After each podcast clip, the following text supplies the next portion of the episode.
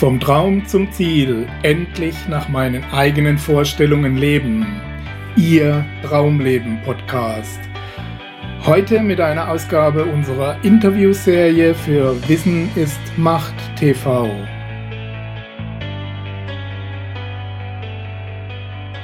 Ja, herzlich willkommen, liebe Zuschauer, zu einer neuen Ausgabe unserer Interviewserie. Heute wieder aus dem schönen Günzelsau in unserem zweiten Wohnzimmer in der Bibliothek des Hotel Anne-Sophie. Ich bin sehr froh, heute begrüßen zu dürfen Nicola Fritze, die Motivationsfrau, ihres Zeichens Trainerin, Sprecherin, Buchautorin. Und äh, ja, ich freue mich, dich hier begrüßen zu dürfen. Wie geht's dir an dem schönen Tag heute? Ja, herzlichen Dank. Mir geht's wunderbar. Ich bin gut hergekommen, habe auch gut gefunden und insofern bin ich jetzt sehr gespannt ja, bei uns auf unser Gespräch. Ist nicht so einfach ins kleine Hohenlohe zu kommen. es gibt Schilder und es gibt ein Navi, das hat geklappt. okay, es beruhigt mich. Jetzt. ähm, ich möchte direkt einsteigen in unser Interview. Ähm, vom Traum zum Ziel heißt das Thema unserer Plattform. Wie komme ich zum Leben nach den eigenen Vorstellungen? Ähm, kann man bei dir sagen, du hast das erreicht? Oder das, bist zumindest auf einem guten Weg?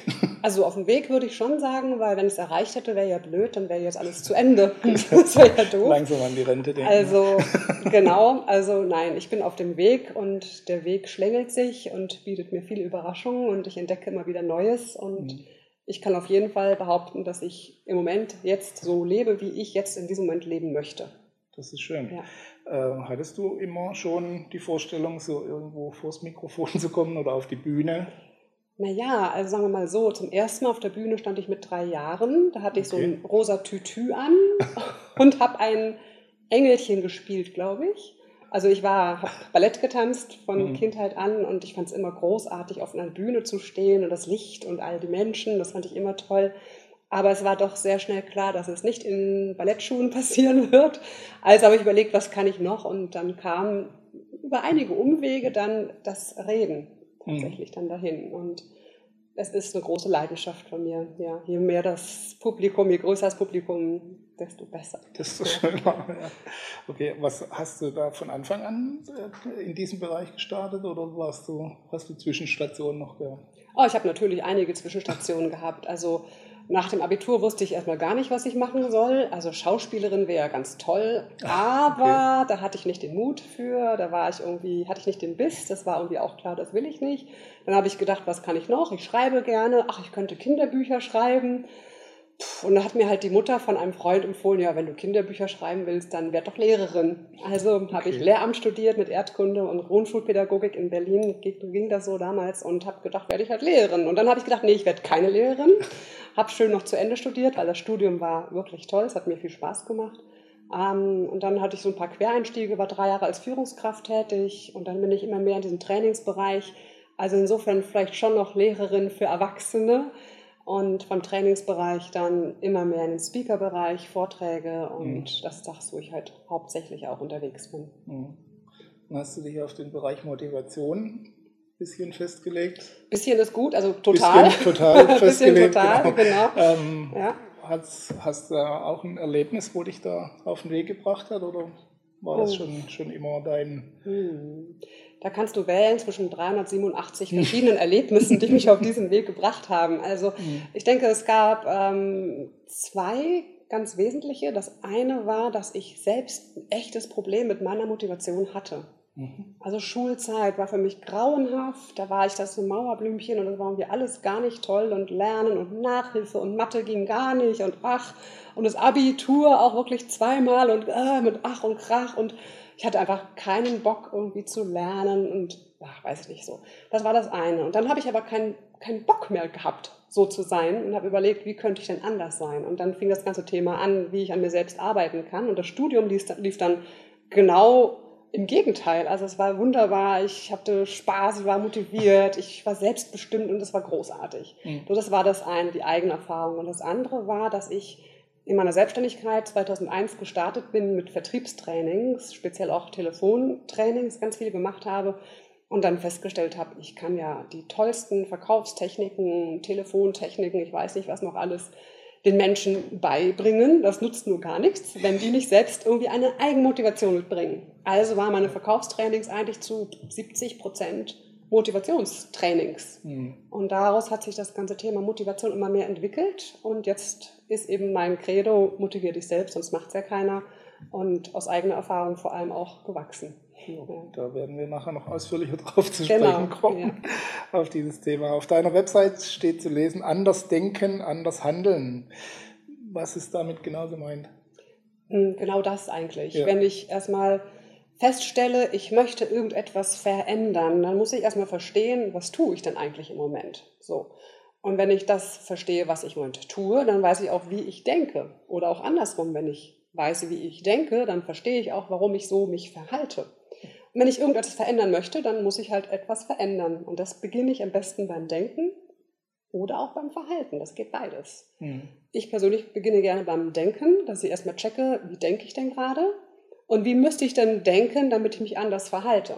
So, und dann komme ich in die Veränderung. Bist du so eher der Kopfmensch oder ist das? Das ist ganz lustig, dass du das fragst, weil ich ja. habe jahrzehntelang geglaubt, ich bin ein totaler Emotionsmensch okay. und inzwischen vielleicht kommt das auch so mit dem Alter, ich weiß es nicht, denke ich, ich bin nicht eigentlich ganz schön, nicht bei allen, aber ich bin doch auch ein großer Kopfmensch. Ja. Also es ist beides da, aber der Kopfmensch ist äh, auch sehr häufig sehr stark im Vordergrund. Mhm. Ja, das stimmt. Du hast schon angesprochen, es gab auch andere Zeiten, mhm. hast du auch geschrieben.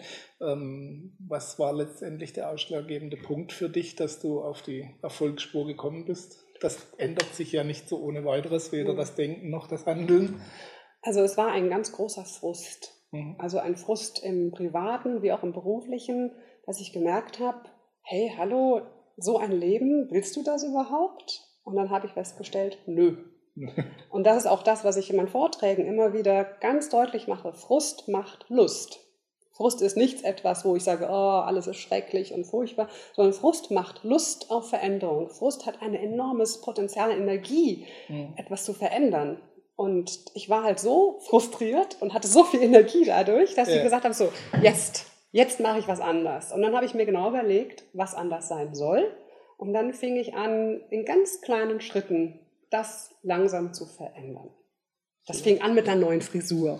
Aber das ist vielleicht auch so ein Frau. Aber das war eigentlich nur die Oberflächlichkeit. Aber es war für mich so ein Zeichen, Zeichen von außen mhm. so, jetzt kommen die Haare ab. Ich hatte früher mal ganz lange Haare, ne? Das jetzt Haare ab, neue Frisur, jetzt die neue Nikola wird jetzt kreiert. Und dann habe ich losgelegt, Stück für Stück. Ja. Mhm.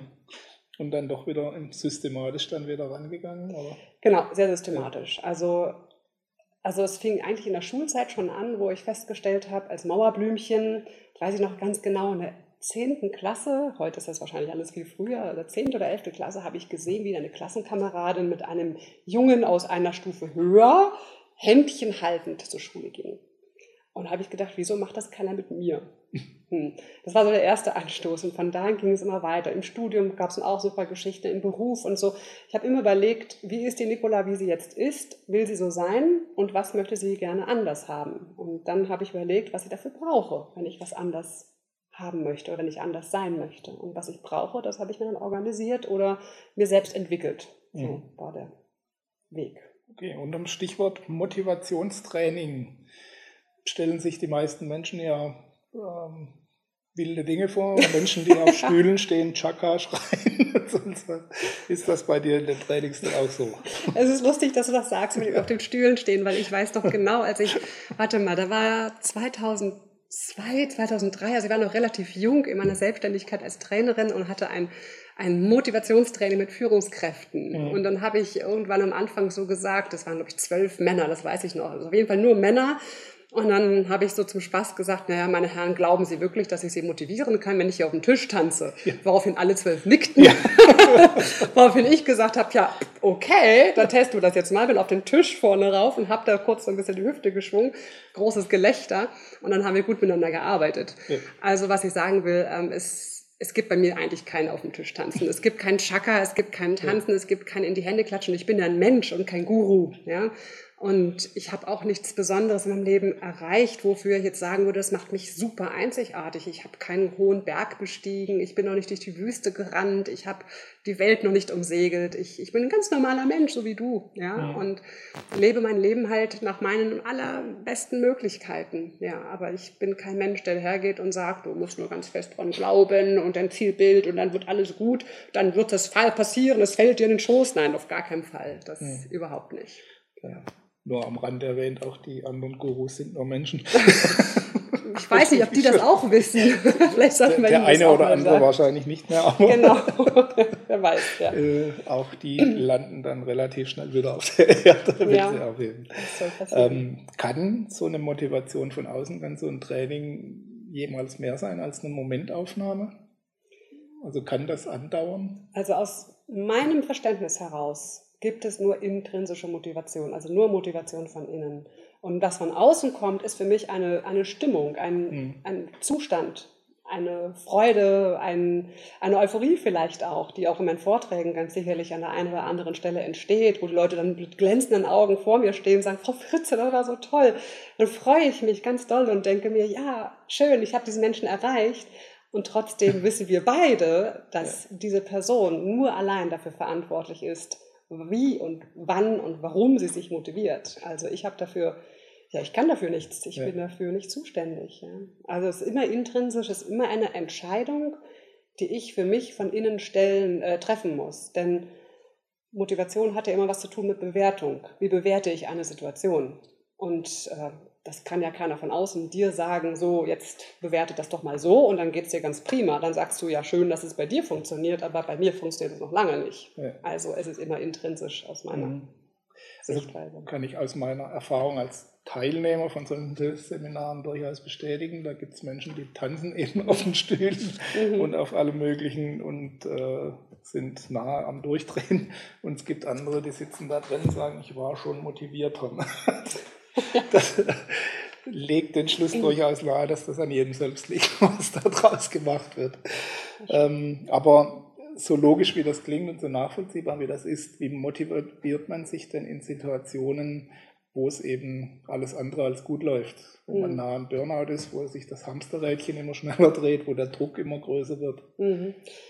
Also da hole ich noch ein bisschen weiter aus, weil ich glaube, was viele Menschen nicht präsent haben, ist, dass wir in einer wirklich goldenen Zeit leben. Und zwar insofern, als dass wir einen Wertewandel gerade durchleben, der den Menschen überhaupt ermöglicht, sich mit solchen Themen wie Motivation zu beschäftigen. Also es gab Zeiten, da haben wir um unser Leben, um unsere Existenz gesorgt und haben uns darum bemüht. Da kam keiner auf die Idee, hm, bin ich heute motiviert, raus aufs Feld zu gehen und meine Äcker zu bestellen, sondern die haben das gemacht. Das war die lebenswichtig. War ja. keine Frage, ja. Das heißt, wir leben in einer Luxuszeit, dass wir uns überhaupt erlauben können, über solche Themen nachzudenken. Mhm. Und ich freue mich, dass ich in dieser Zeit dabei sein darf ja, und gleichzeitig auch erleben darf, wie ein Wertewandel passiert. Also ein Wertewandel, den ich auch ganz viele Unternehmen erlebe, wo immer mehr Soft Skills, die sogenannten Soft Skills, ähm, plötzlich in den Vordergrund geraten, wo sich mit plötzlich Manager, Top-Manager Gedanken machen, wie führe ich mein Team, wie können wir aus unserem Team noch mehr rausholen. Und all das ist gekoppelt mit etwas, was ich immer wieder spannend finde, nämlich, dass wir unglaublich viel wissen. Wenn ich heute eine Führungskraft in meinen Vorträgen treffe und wir sprechen ein bisschen über das eine oder andere, dann weiß ich, der hat's drauf, der weiß genau, der weiß genau Bescheid, der weiß, wie es ja. läuft, der weiß, wie Führung funktioniert, der weiß, wie Motivation funktioniert, der weiß es. Und so wissen wir heute alle unglaublich viel. In jedem Buchladen können wir, ich weiß nicht, zig Bücher kaufen über persönliche Entwicklung, über Motivation, über all das. Wir wissen es alle. Die Frage ist, ob wir es tun. Muss umsetzen, ja. Ob wir es umsetzen, genau. Und ähm, was ich auch oft erlebe, ist, dass auch gerade solche, ich sag mal ganz gemein, so Modebegriffe auch wie Burnout, was sicherlich sehr ernst zu nehmen ist, aber was auch häufig eingesetzt wird in Zusammenhängen, wo ich denke, ist das wirklich Burnout oder ist eigentlich was ganz anderes? Ja?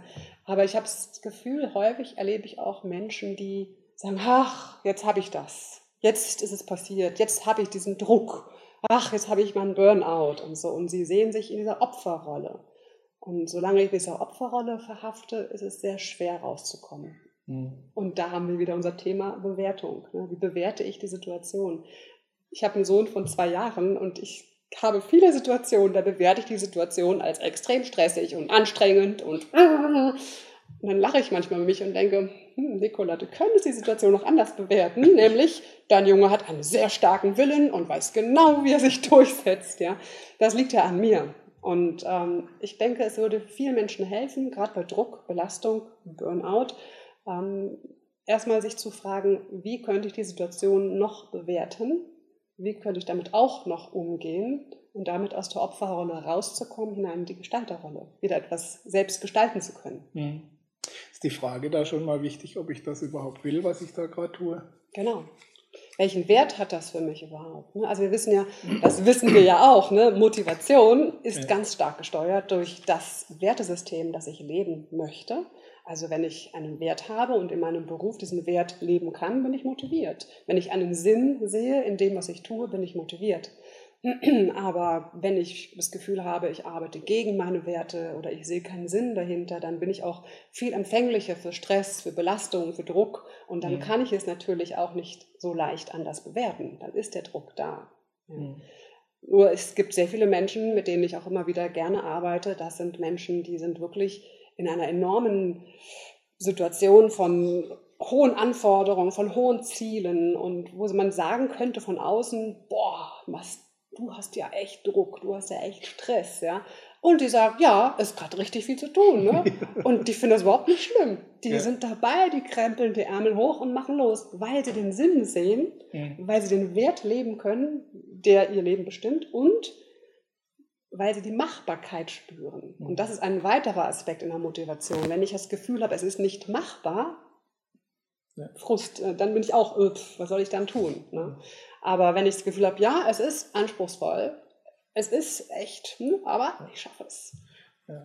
Gehört da auch ein bisschen die Zuversicht dazu, dass es auch, wenn ich es im Moment noch nicht erkennen kann, dass es alles geht, ähm, irgendwann so weit kommen wird, dass ich es erkenne oder dass ich sehe, ja, Zuversicht ist sicherlich eine positive Eigenschaft. Und, ich denke, jetzt kann nicht jeder mhm. ähm, gleich erkennen, dass die große Aufgabe, die da vor ihm liegt, äh, tatsächlich auch machbar ist. Mhm. Es erscheint eigentlich fast jedem so am Anfang, oder dass es nicht machbar erscheint, mhm. bis man es getan hat, dann war es ganz mhm. einfach. Ja, vielleicht, oder man muss halt das große Ziel auf kleinere Ziele runterbrechen und sagen, okay, es muss ja nicht gleich der 8000er sein. Ja. Ich gucke jetzt erstmal, dass ich die erste Station, die erste Hütte vielleicht schaffe, ja, ja, die erste Basisstation und dann von da aus weiter. Und trotzdem weiß ich aber, dass ich es schaffen kann, diesen 8000er zu besteigen. Mhm. Das ist sicherlich ein ganz bekannter, wissen wir auch, ja. ein bekanntes Tool, die Ziele runterzubrechen. Mhm. Ja. Motivier dich selbst, sonst macht es keiner. Du hast es vorhin schon angesprochen, dein Buch. Und äh, in einer Passage darin schreibst du, checken Sie Ihre verschiedenen Lebensbereiche und sorgen Sie dafür, dass Ihr Lebensrad rund läuft. Also sprich, dass alle Bereiche ihre Berücksichtigung finden. Kriegt man denn das hin, dass das richtig rund läuft? Oder gibt es da doch immer mal wieder Ausreißer, die es zum Eiern bringen? Also nach meiner bescheidenen Erfahrung muss ich sagen, nein. also ich habe in meinem Leben es noch nicht erlebt, dass mein Lebensrat ganz rund läuft. Es geht ja wirklich darum, die verschiedenen Bereiche, also Gesundheit, Familie, Beruf, Erholung, äh, bis zu Finanzen, alles Mögliche wird da geprüft. Ähm, und am Ende hat man halt irgendwie so ein Eierding. Ne? Ja. Sieht halt nicht aus wie ein Rad, sondern so ein bisschen eierig. Ähm, das ist aber auch genau der Sinn dieser Übung. Deshalb habe ich die in mein Buch auch reingenommen, sich mal klar zu machen, welchen Bereich ich gerade komplett vernachlässige, der vielleicht auf Minimalprogramm nur läuft. Das ist auch mal okay für eine gewisse Zeit. Nur muss ich diesen Bereich auch ein bisschen im Auge behalten und daran denken, immer wieder etwas für diesen Bereich zu tun. Und jetzt als Mutter erlebe ich das ja ständig, dieses Hin- und Hergerissensein ne, zwischen diesen wunderbaren Aufträgen und Vorträgen und dann diesem wunderbaren Kind und dann noch der wunderbare Mann. Ja, wie kriege ich das alles unter einen Hut, nicht zu vergessen, genau. Und also ich habe das Gefühl, mein Lebensrat ist gerade sehr am Eiern. Also dann ja. Beruf, dann wieder Familie, Beruf, Familie und irgendwo auch noch die Nikola. Ach ja, die ist ja auch noch da. Ne? Also ja, wir kriegen keine Balance hin. Work-Life-Balance gibt es aus meiner Sicht nicht. Es ja. gibt immer irgendwo eine Unbalance. Die darf auch sein. Ich sollte sie halt nur bewusst wahrnehmen und kennen und dann auch für. Ausgleich wieder sorgen. Planst du das dann konkret, dass du sagst, okay, jetzt ist mal Bereich Familie dran oder jetzt bin ich ja. mal dran ja. und dann wieder die Aufträge? Also Familienbereich, Familienbereich plane ich relativ regelmäßig bei mir selbst arbeite ich noch dran. es gibt noch Potenzial. Da gibt es noch Potenzial. Also es gibt schon so ein paar Dinge, die ich gerne wieder ein bisschen mehr machen möchte und die ich sicherlich auch wieder bald mehr machen werde. Aber ja, ja. bestmöglich. Ich denke, das, das äh, kann man relativ häufig beobachten, dass Menschen, die extrem erfolgreich werden in einem Bereich, dann doch auch irgendwo was anderes auf der Strecke bleibt, weil die Zeit ist nun mal irgendwo begrenzt. Ne? Leider, leider. Und vielleicht auch zum Glück, denn wer weiß, was sonst passieren würde. Ja. Unbegrenzt Zeit, oh je. Wäre auch nicht gesund, glaube ich. Das ist wohl wahr. Ähm, muss man im, im Gegenzug, die logische Frage dagegen, muss man, wenn man in einem Bereich extrem erfolgreich werden will, dann auch Opfer bringen, wenn man das so nennen will? Ja, wenn man das so nennen will, was sind Opfer? Also ich empfinde es nicht als Opfer. Muss man einen Bereich ja. bewusst vernachlässigen, mal so, so rum, nicht Opfer, aber. Hm.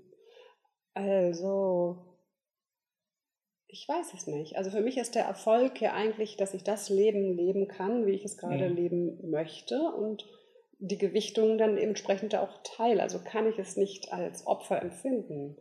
Ähm, natürlich denke ich manchmal, also ich habe früher jeden Morgen Yoga gemacht und heute bin ich dann mit anderen Dingen morgens beschäftigt.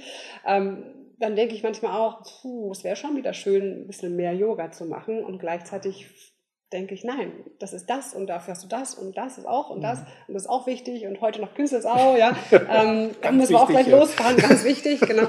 Und vorher noch deine Kleine in die Kita bringen und das geht alles, ja. Ähm, ich empfinde es nicht als Opfer. Mhm. Nicht wirklich. Okay. Es ist eher so ein Potenzial, was noch da ist. Genau. Ausbaufähige, ausbaufähiges Radteil. Genau, ja.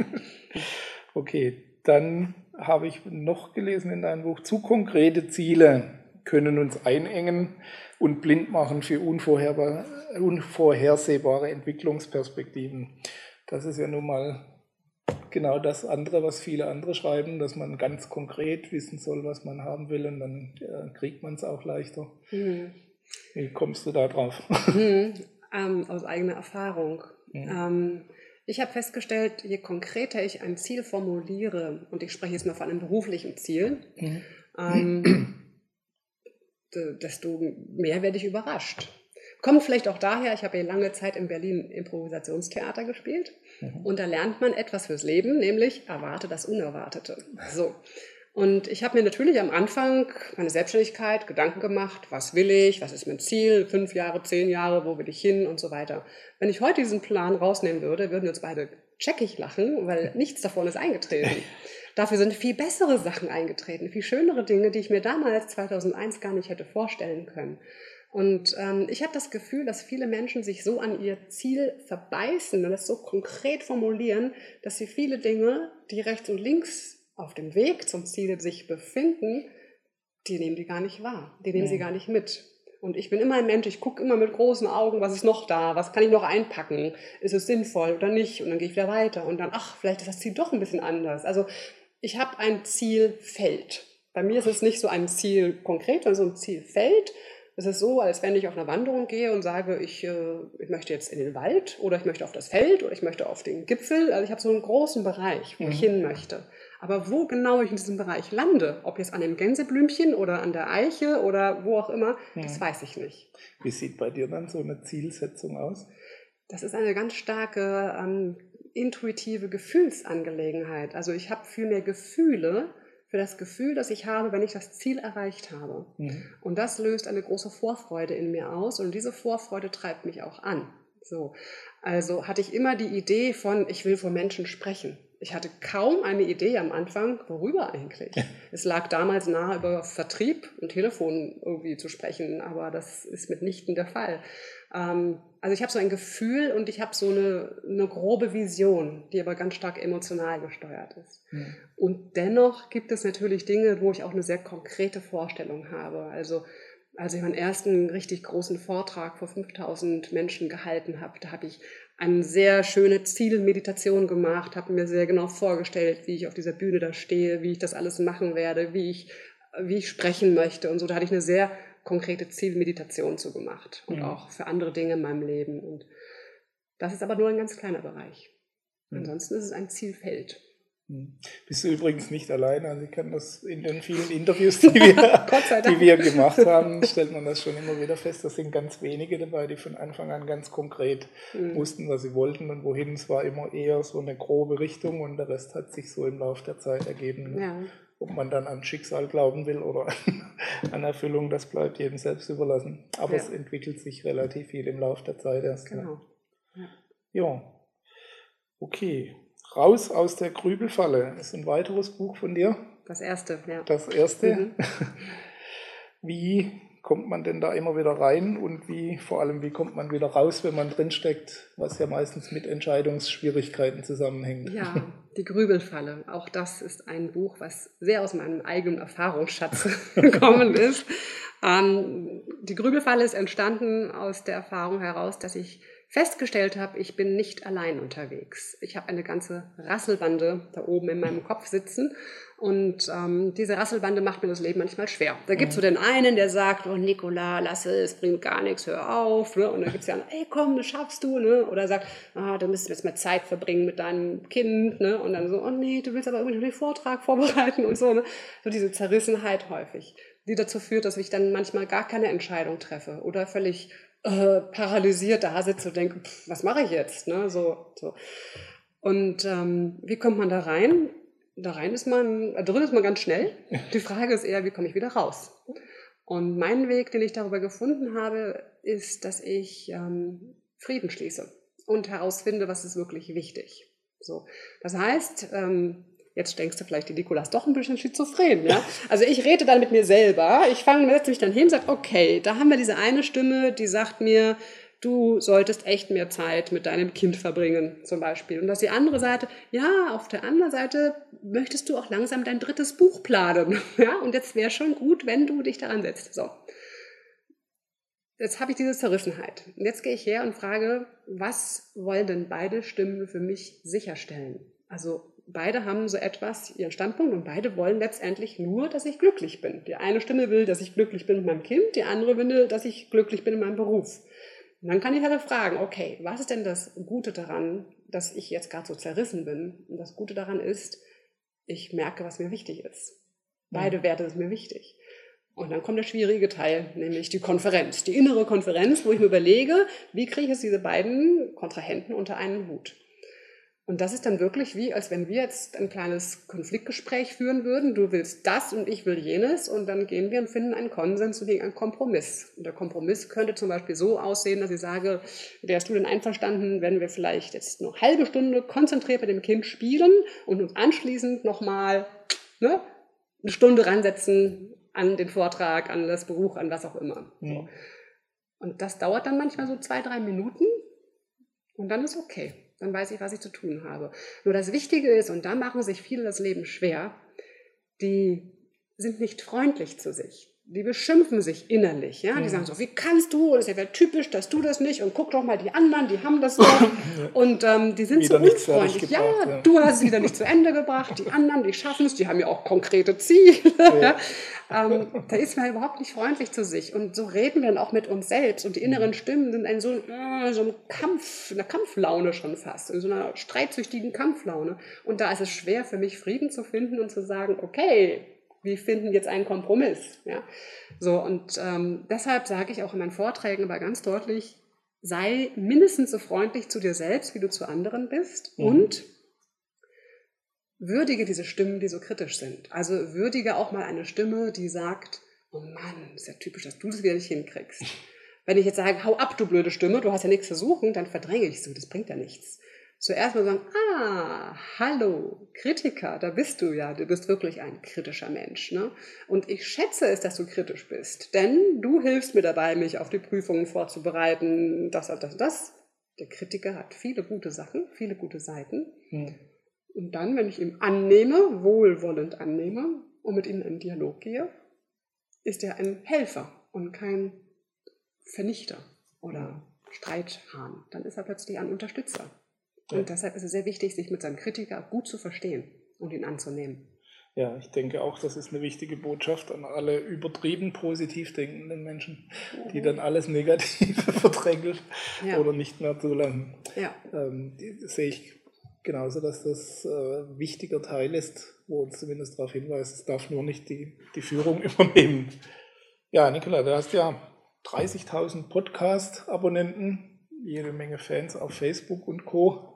Und auch sonst bei deinen Kollegen ist das Thema Motivation nach wie vor hoch im Kurs. Es beschäftigt die Menschen, scheint eine große Sehnsucht letztendlich auch zu herrschen, nach Motivation, nach Power. Mhm. Letztendlich auf der anderen Seite gibt es den nach wie vor gültigen Spruch von Thoreau, die meisten Menschen führen ein Leben in stiller Verzweiflung. Mhm. Und äh, auch das hat wohl noch seine Gültigkeit, es zumindest zu beobachten. Mhm. Passt das zusammen oder ist das vielleicht sogar die Ursache dafür? Der interessante Wahrnehmung, die, wie heißt der? Ich kenne ihn gerade gar nicht, Thoreau. Ja. Ähm, interessante Wahrnehmung White dieser Mensch hat. Okay, alles klar. Interessante Wahrnehmung, wenn er ja. sagt, die meisten Menschen leben ein Leben in stiller Verzweiflung, ja. würde ich mich fragen, ähm, wie nimmt er diese Welt wahr, dass er so denkt und äh, ist schon ein paar Jahre her. Ist schon ein paar Jahre her, okay, vielleicht hat sich auch geändert, keine Ahnung. Ja. Also es gibt sicherlich eine Sehnsucht nach ähm, nach Power, nach ähm, nach einer guten Stimmung, nach Erfüllung. Die Sehnsucht ist sicherlich ja. da und das ist auch das, was ich vorhin meinte. Wir leben in der goldenen Zeit. Wir haben überhaupt die Möglichkeit, sowas zu ersehnen. Ja, das war ja nicht immer so möglich. Und ich glaube, ähm, wir wissen ja auch so wahnsinnig viel über unser Innenleben, unser, unsere Seele ist aufgefächert, ja, wir, wir sind so mit uns innen beschäftigt, dass daraus natürlich immer auch die Sehnsucht entstehen darf und auch entsteht, dass dieses Innenleben glänzt, dass es strahlt, ne, dass ich glücklich bin. Und das ist sicherlich etwas, was wir noch eine Weile, wo wir auch noch eine Weile hinwollen und uns hin ersehnen. Vielleicht gibt es irgendwann mal das Zeitalter der totalen Erleuchtung und vielleicht sind wir auf dem Weg dorthin, ich weiß es nicht, ja, wo wir dann sagen, jetzt ist alles klar und alles ist gut und dann entstehen neue Sehnsüchte. Aber ich denke, Sehnsüchte sind wichtig. Mhm. Ja. Klar. Also, dass wir in einem guten Zeitalter mit vielen Möglichkeiten leben, ist unbestritten. Ob es jeder so wahrnimmt, ist die zweite Frage. Und genau. ich denke, darauf hat er auch ähm, angespielt oder auch, dass viele sich gefangen fühlen. Wir sind wieder beim Thema Burnout genau. oder sonst was und denken, sie müssen das jetzt tun und können nichts anderes tun, weil sie sich einmal dafür entschieden haben, weil mhm. sie den Verdienst nicht verlieren wollen oder äh, sonst aus sonstigen Gründen entscheiden. Ich denke, auf dieser Basis war das damals gemeint, ohne das mhm. genau zu wissen natürlich. Aber da sagst du ein schönes Wort, nämlich mhm. das Wort die Menschen denken, sie müssen. Richtig, ich habe ja. in meinem Buch Motivier dich selbst, sonst mhm. macht es ja keiner, ein ganzes Kapitel dem Wort müssen gewidmet. Mhm. Also das Buch besteht ja aus 50 verschiedenen Übungen, Methoden, Tipps, wie man seine Motivation mit ganz kleinen Veränderungen verändern kann, seine Motivation steigern kann. Und in diesem Buch stelle ich mein Modell vor. Das ist diese, diese drei Stellschrauben, das Denken, das Wahrnehmen und das Handeln. Und ähm, wenn ein Mensch in stiller Verzweiflung lebt, ja, dann denkt er und nimmt die Welt wahr und verhält sich so, damit seine Weltansicht immer wieder bestätigt wird. So wie es Menschen gibt, die, weiß ich, wie oft in ihrem Leben umziehen und immer schreckliche Nachbarn haben, mit denen sie vor dem Gericht landen. Ja. ja. Also da fragt man sich ja, woran liegt das nun? Aber es ist halt so, wenn ich halt morgens aufstehe und denke, oh, Montagmorgen, ja. Was nehme ich wahr? Zuerst den grauen Himmel. Wie verhalte ich mich? Ich schleppe mich aus dem Bett. Naja, erstmal duschen, Gesicht waschen, kenne dich nicht, wasch dich trotzdem. Ne? So diese ganze Geschichte. Mhm. Das ist eine Möglichkeit. Ne? Ich kann aber auch mit der Wahrnehmung zum Beispiel beginnen und erstmal Augen auf, aus dem Fenster gucken. Oh, blauer Himmel. Wahrnehmung kann auch mein Denken wieder beeinflussen und dann ein anderes Verhalten. Also das Schöne an diesem Modell Denken, Wahrnehmen, Handeln ist, ich kann an jeder Schraube ein bisschen was drehen, aber da es Zahnräder sind, greifen die einander ein und ich habe dann immer eine Bewegung im gesamten System. Sobald ich anfange, meine Wahrnehmung auf etwas anderes auszurichten, verändert sich mein Denken und mein Handeln. Sobald ich anfange, meine Körperhaltung alleine zu verändern, meine Handeln, denke ich anders und nehme wieder anders wahr. Also es hängt alles zusammen und deshalb diese 50 Übungen zum Bereich Denken, Wahrnehmen, Handeln wo ich mit ganz kleinen Sachen was verändern kann. Und das Müssen ist nämlich genau so eine Sache ne, aus dem Verhalten. Wie oft sagen Menschen, ich muss und sie müssen gar nicht. Ja. Das ist eine große Befreiung, sich klar zu machen, dass sie nicht müssen, sondern dass sie nicht wollen oder eben wollen. Und es geht letztendlich immer darum, herauszufinden, welchen Preis bin ich bereit zu zahlen. Also wenn ich das nicht will, dann will ich den Preis dafür nicht zahlen. Ne? Und dann will ich eher einen anderen Preis zahlen oder auch nicht, weiß ich nicht, unterschiedlich. Ne? Genau, also die, in den meisten Sachen liegt die Entscheidung bei einem selbst dann. Genau. Bis auf wenige Ausnahmen natürlich, wo ja. man tatsächlich muss. Äh, das Sterben dazugehört oder sonst irgendwas. Ja. Vielleicht wollen wir das aber auch, wer weiß. Auch das. Das ist ein anderes ähm, Thema. Wie, wie, sagt man immer so schön, Stand des heutigen Wissens oder wie hat es ein, neulich ein Interviewpartner ausgedrückt, Stand meines derzeitigen Irrtums. Ja. Das ist schön, ja. ja. Okay, bei so viel Motivation für andere Menschen, was treibt denn die Motivationsfrau Nicola Fritze an? Gibt es da ein großes Ziel, hm. haben wir vorhin schon besprochen, hm. oder eine große großes Visionsbild oder irgendwas? Oder ist das eher ein Wunsch, der dahinter steckt? Also es gibt so dieses Gefühl, das, was ich vorhin sagte, ne, von diesem Zielfeld, zu dem ich strebe, wo der Weg hingeht, auf manchmal verschlungenen Pfaden, aber doch immer wieder in Richtung dieses Zielfeld. Das gibt es und was mich antreibt, ist immer wieder die Vorfreude. Und zwar nicht die Vorfreude anzukommen, weil dann wäre es ja vorbei, sondern die Vorfreude auf das, was ich noch entdecken werde. Also die, die Neugier. Und für mich ist Neugier etwas sehr Wichtiges, offen zu bleiben für das Neue, was auch noch da ist. Und ja, das treibt mich am meisten an, zu schauen, mal gucken, was da hinter der nächsten Wegbiegung so, was kommt denn da so um die Ecke und was machen wir denn damit? Und das ist das Spannende. Das treibt mich an, die Vorfreude. Und die Vorfreude ist ja ein Gefühl. Und wir wissen ja von der Gehirnforschung auch, dass ich nur dann etwas verändern kann, wenn ich ein Gefühl, eine Begeisterung habe dafür. Ohne Begeisterung, also ohne Emotionen in meinem Gehirn passiert gar nichts, da verändert sich nichts. Ja? Mhm. Also wenn ich in der Lage bin, ein Gefühl zu erzeugen für ein Ziel, zu dem ich hin möchte, dann ist die Wahrscheinlichkeit sehr hoch, dass ich das Ziel erreiche und dass ich die Veränderung auch machen kann, die dazu notwendig sind. Mhm. Ist die Schmerzvermeidung dabei wichtiger oder die Freude erlangen? Bei dir scheinbar die Freude Freudeerlangung? Also wir wissen aus der Motivationspsychologie, dass das Schmerzvermeiden stärker ist. Mhm. Und ähm, ich glaube, bei mir hält sich ungefähr ja. die Waage. Es ist ganz unterschiedlich. Mal geht es wirklich darum, etwas zu vermeiden, von so auf gar keinen Fall, das will ich nicht. Ja? Und dann geht es wieder etwas, oh ja, das, das will ich, das will ich. Ich denke, es ist so ein Wechselspiel. Mhm. Okay. Gut, wenn du nur einen Tipp geben dürftest an alle Menschen, die mhm. noch ihre Träume verwirklichen wollen, die es noch angehen wollen, wie würde der lauten? Hm, ein einziger Tipp. Ich bin eine Quasselstrippe, hast du ja. schon gemerkt? Nein, war mir nicht Puh, ist nicht, ja, du bist so charmant. Danke. Ein einziger Tipp. Sag einer Frau und noch mir dazu, sie soll sich auf einen Tipp beschränken. Ähm, ich Musste glaube, ich auch mal vor Herausforderungen stellen. Ja, nee, das ist in Ordnung. Ich mag es, wenn man dich herausfordert. Ich gebe einen, ein Zitat von Martin Walser, ist das, glaube ich. Das heißt, ähm, dem Gehenden legt sich der Weg unter die Füße. Und zwar deshalb als Tipp, weil, ich muss doch noch ein bisschen mehr reden, okay, gerne. weil ich denke, wenn ich erstmal losgehe, dann beginnt ja schon die Veränderung. Und dann beginnt auch schon der, der neue Zustand, die neue Motivation, da beginnt irgendetwas sich zu entwickeln. Aber ich muss gehen. Und wenn ich gehe und einen Wert in mir trage und ein Ziel, einen Sinn habe, dann entsteht der Weg irgendwie automatisch. Hm? Ich habe mich versucht, kurz zu fassen. Das war absolut in Ordnung. ähm, ich bin mir sicher, du hast auch jetzt wieder viele neue Fans gewonnen. Wo können die Menschen denn noch ein bisschen mehr über dich erfahren, wenn sie noch was wissen wollen? Ja, da gibt es natürlich die Website mhm. nicolafritze.de. Da gibt es Facebook nicola.fritze.1 und Punkt 2. Nicola Fritze war schon vergeben. Ich habe mich erst sehr spät dazu entschieden, zu Facebook zu gehen. Ähm, und ansonsten meine Podcast und all, alles, alles andere findet man auf der Website auch. Meine Podcast einmal der Fritze Blitz, der erscheint jeden Montag um 7 Uhr. Und das Abenteuer Motivation, das erscheint ungefähr alle vier bis sechs Wochen. Ähm, ja. Und ansonsten anrufen oder eine Mail schreiben. auch das geht. Ich bin auch durchaus äh, ist auch für, für Gespräche kommunikationsfreudige Menschen ja. offen. Okay. Genau.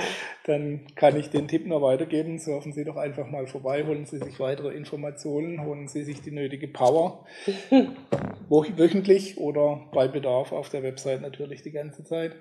Und äh, Das Buch heißt Motivier dich selbst, sonst tut es ja keiner. Auch das gibt es natürlich käuflich zu erwerben. Was wir heute leider nicht hier liegen haben, ne? also imaginär. Wir sind technisch sehr modern ausgestattet genau. und blenden das ein. Perfekt. Ja. Gut, dann bleibt mir noch ein herzliches Dankeschön für die vielen tollen Tipps Dankeschön. und für, die, für das sehr interessante Interview. Ich wünsche Ihnen maximalen Erfolg bei der Umsetzung dieser Tipps. Gehen Sie es einfach an. Der Weg ergibt sich beim Gehen, haben wir gehört. Genau. Und ich denke, das ist ein sehr gutes Schlusswort. Ich wünsche Ihnen alles Gute. Bis zum nächsten Mal. Ihr Gerd Ziegler.